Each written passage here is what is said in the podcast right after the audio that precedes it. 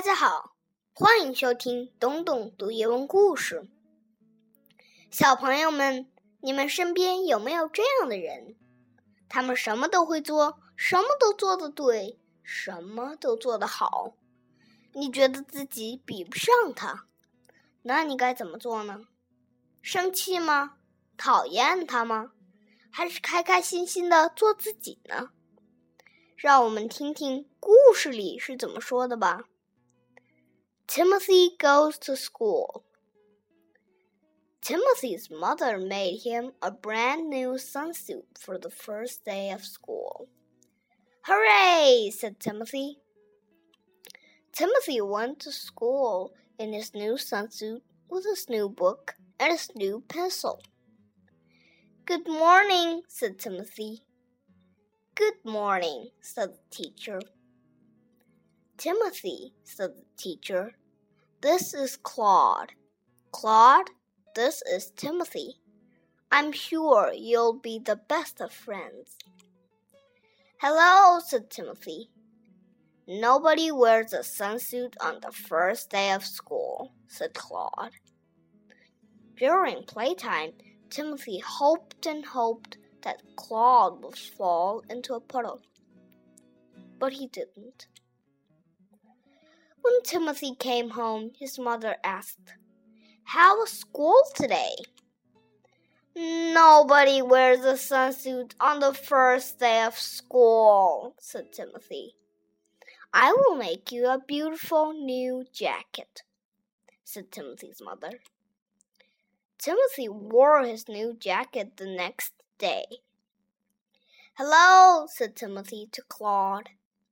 You're not supposed to wear party clothes on the second day of school, said Claude. All day Timothy wanted and wanted Claude to make a mistake. But he didn't. When Timothy went home, his mother asked, How did it go? You are not supposed to wear party clothes on the second day of school, said Timothy. Don't worry, said Timothy's mother.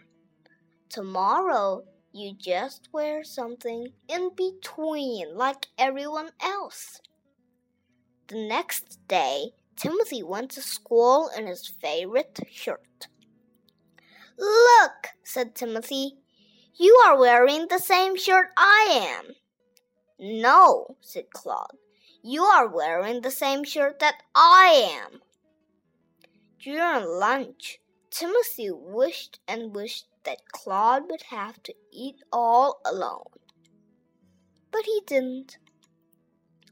After school, Timothy's mother could not find Timothy. Where are you? she called.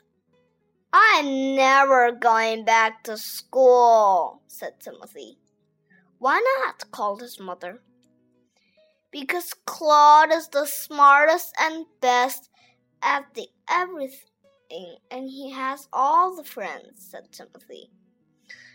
You'll feel better in your new football shirt, said Timothy's mother. Timothy did not feel better in his new football shirt. That morning, Claude played the saxophone. I can't stand it any more, said a voice next to Timothy. It was Violet. You can't stand what? Timothy asked Violet.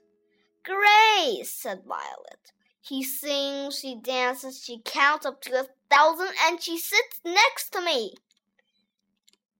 During playtime, Timothy and Violet stayed together.